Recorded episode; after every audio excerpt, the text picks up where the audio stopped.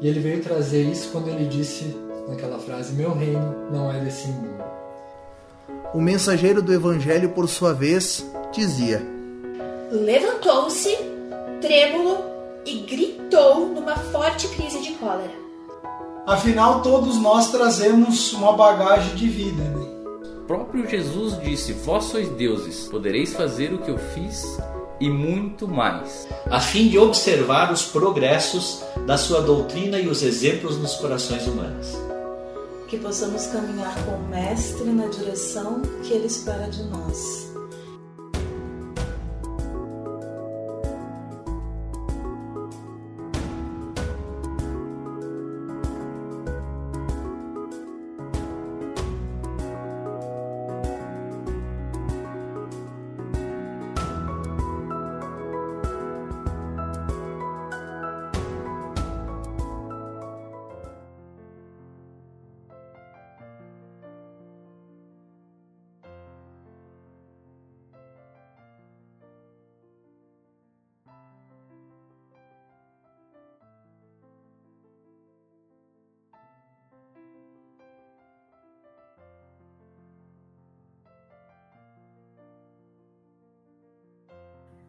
Então vamos iniciar com uma prece.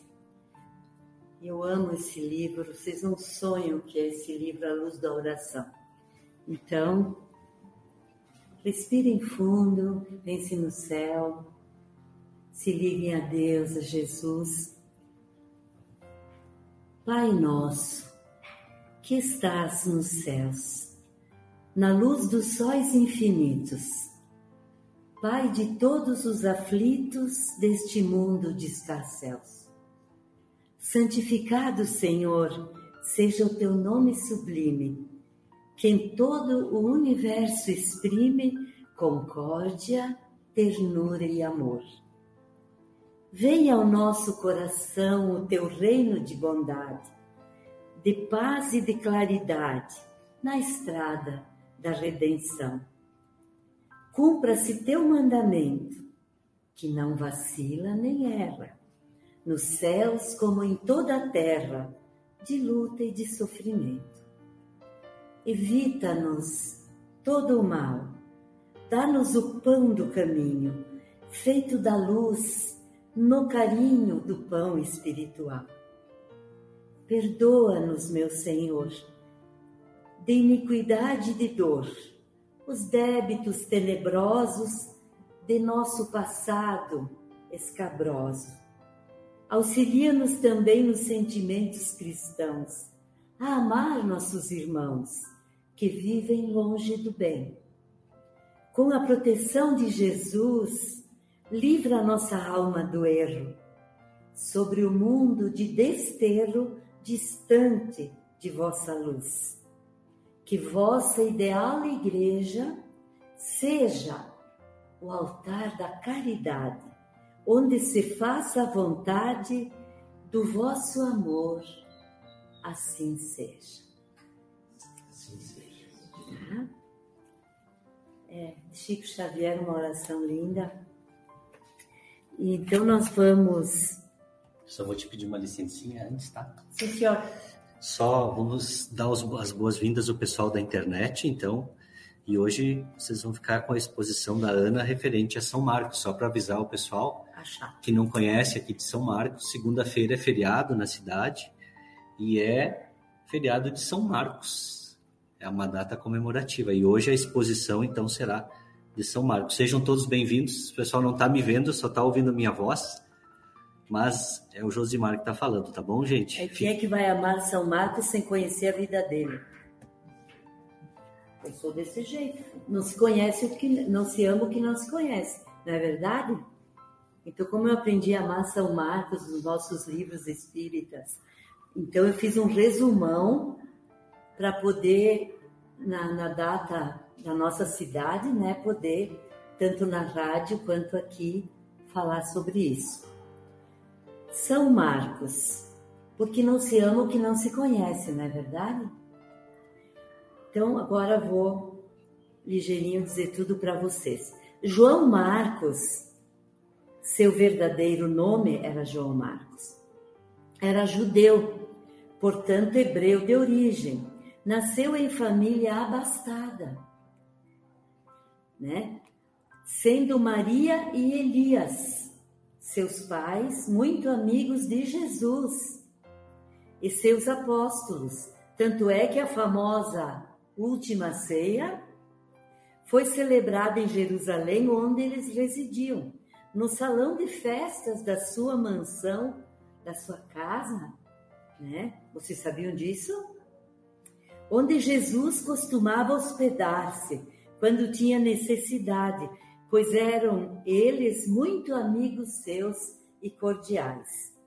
Desde novinho, desde novinho, o nosso Marquinhos apaixonou-se por Jesus, né? Em torno de nove anos ali, já o acompanhava e a seus discípulos que também costumavam acampar no Jardim das Oliveiras, que era propriedade do seu pai. Vocês sabiam disso? Quando eu soube, eu achei muito interessante. Quando Jesus foi preso, João Marcos, contrariando o pedido de Jesus de que ninguém o seguisse ao encontro dos soldados, para não haver luta, o seguiu. O João Marcos o seguiu coberto apenas com um pano de linho com o qual dormia. Era lá numa, numa florestinha lá.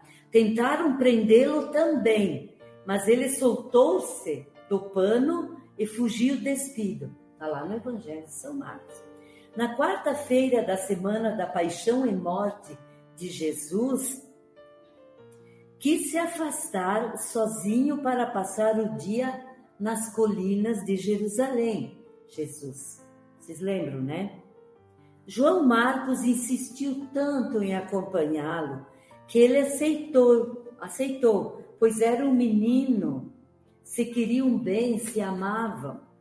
Segundo relatos do próprio João Marcos, o nosso São Marcos, passaram sem rumo, passearam sem rumo, e o jovem confessou sua tristeza por não ter podido segui-lo nos anos de pregação pela sua tenra idade, que Jesus foi num monte de lugares e cidades longes e ele não, não podia, né? naquela época.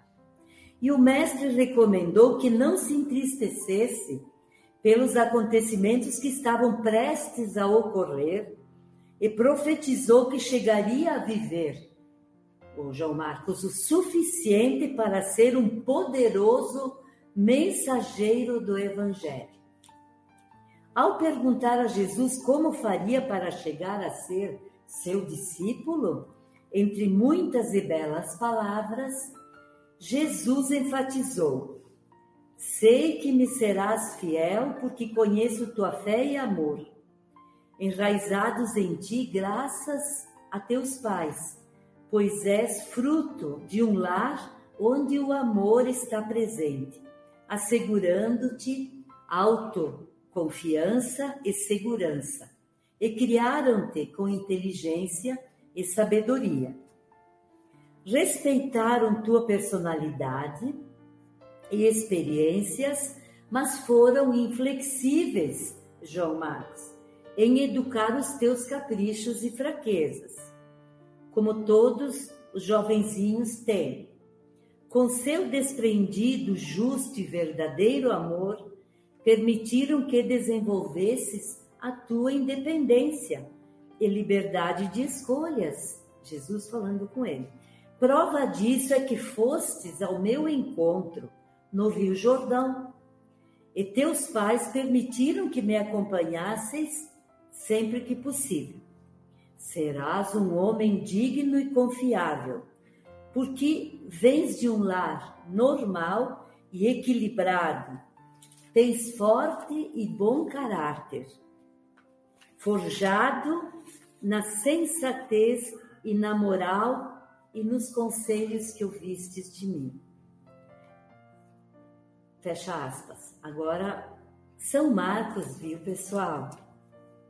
É o criador do gênero literário evangelho.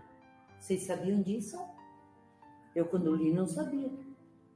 Vocês sabiam que foi ele que fez a palavra evangelho? Ah, então agora hoje estão sabendo, né?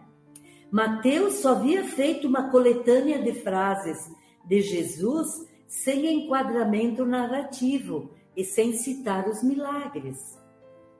Cronologicamente, foi o primeiro a escrever sobre a vida de Jesus por volta do ano 56 depois de Cristo, que ele acompanhava muito Jesus e Jesus no seu lar também, não só na última ceia, antes também se fizeram amigos.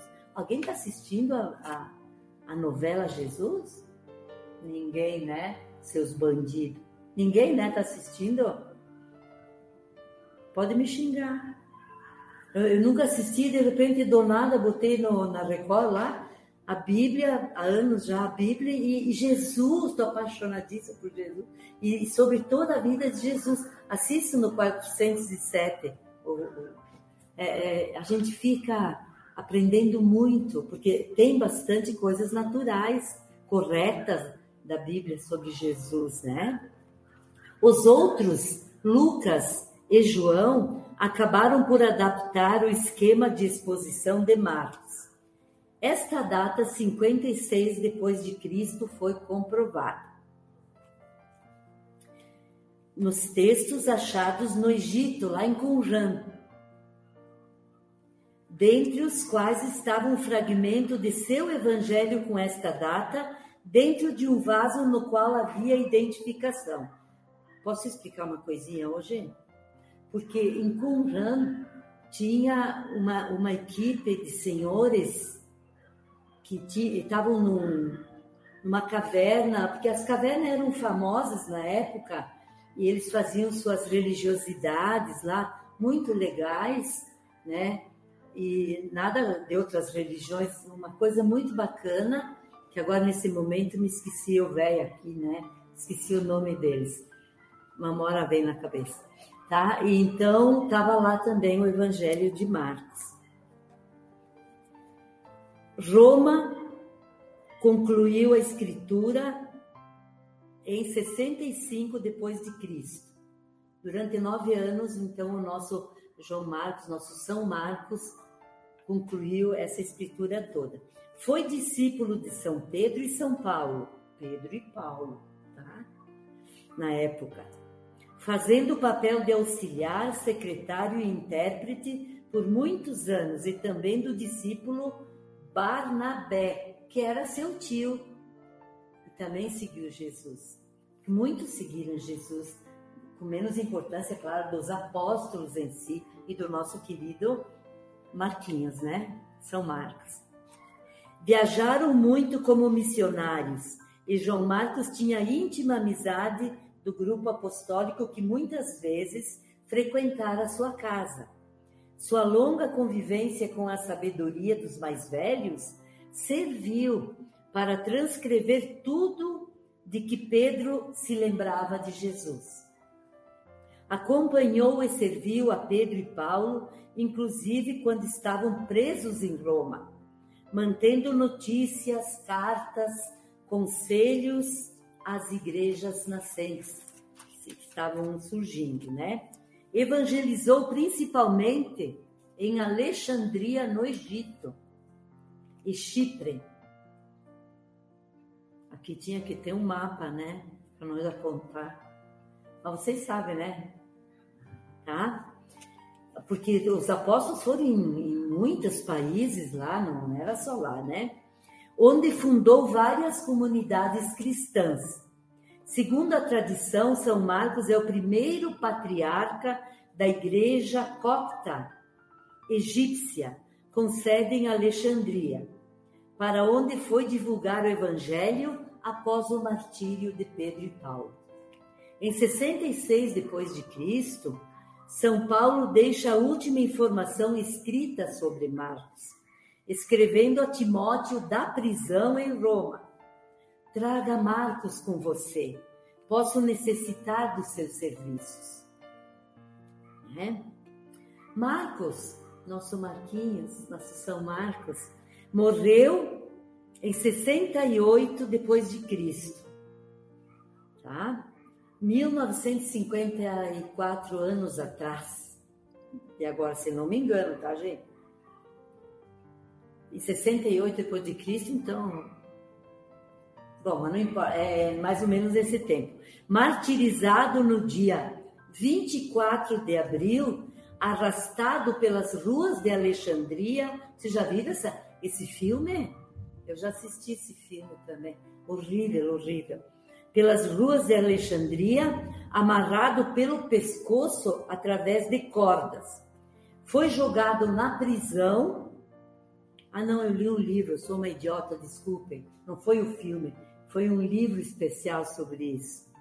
É, foi jogado na prisão e no dia seguinte, 25 de abril, sofreu o mesmo tormento, arrastado pelo chão, sendo chicoteado tudo, e morreu ali.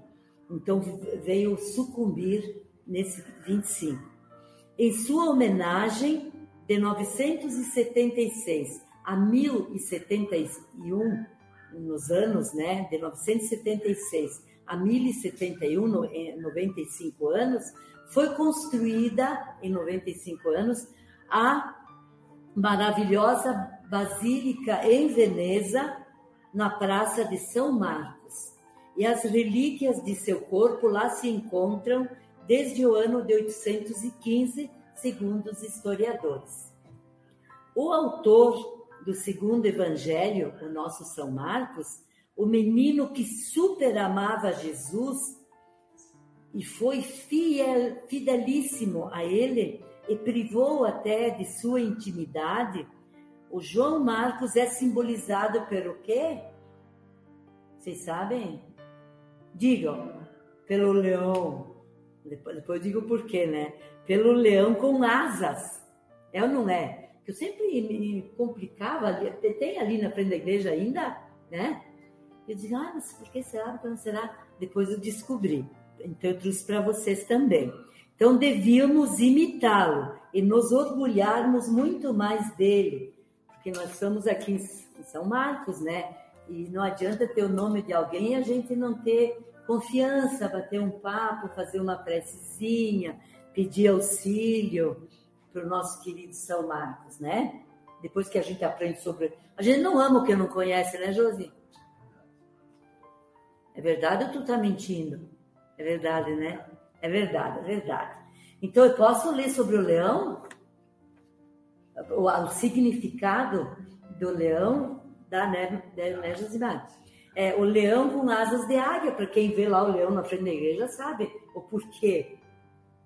Um leão alado é símbolo muito adequado para representar a Babilônia, onde o, o, o apóstolo Marcos estava, né?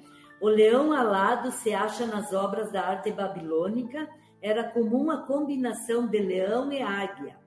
Geralmente um leão com asas de águia, às vezes com garras ou bico. Outra combinação parecida, acho que o nosso não tem bico nem garra, só tem as asas, né? Ah, era águia com cabeça de leão.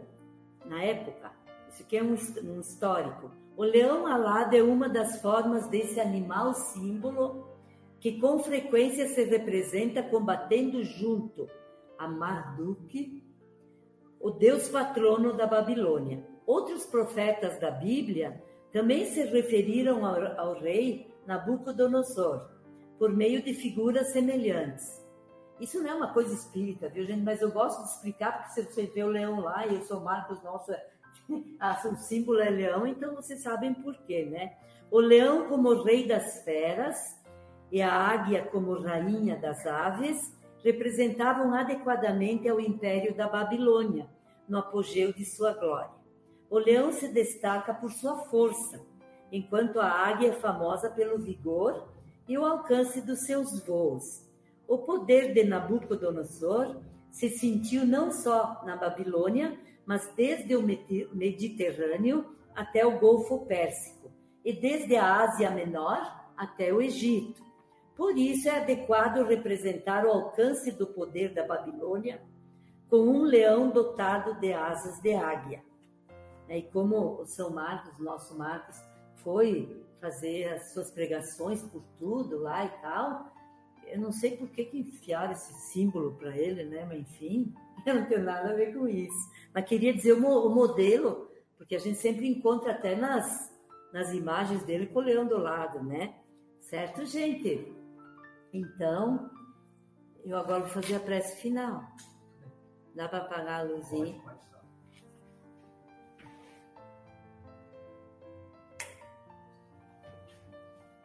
Fazia tempo que eu não vinha. Agora, foi de tantos anos, né? Eu, eu amo, amo, amo a oração de São Francisco. Tá, gente? Então, porque ela, ela é tudo para nós. Então, respirem fundo e prestem atenção que as magnetizações das nossas preces nos auxiliam. Senhor, fazei-me instrumento de vossa paz. Onde houver ódio, que eu leve o amor. Onde houver ofensa, que eu leve o perdão. Onde houver discórdia, que eu leve a união. Onde houver dúvida, que eu leve a fé. Onde houver erro, que eu leve a verdade. Onde houver desespero, que eu leve a esperança. Onde houver tristeza, que eu leve alegrias. Onde houver trevas, que eu leve a luz. Graças a ti, Jesus. Ó Mestre, fazei que eu procure mais consolar do que ser consolado, compreender do que ser compreendido, amar do que ser amado, pois é dando que se recebe, é perdoando que se é perdoado, e é morrendo que se vive para a vida eterna. Amém. Que assim seja.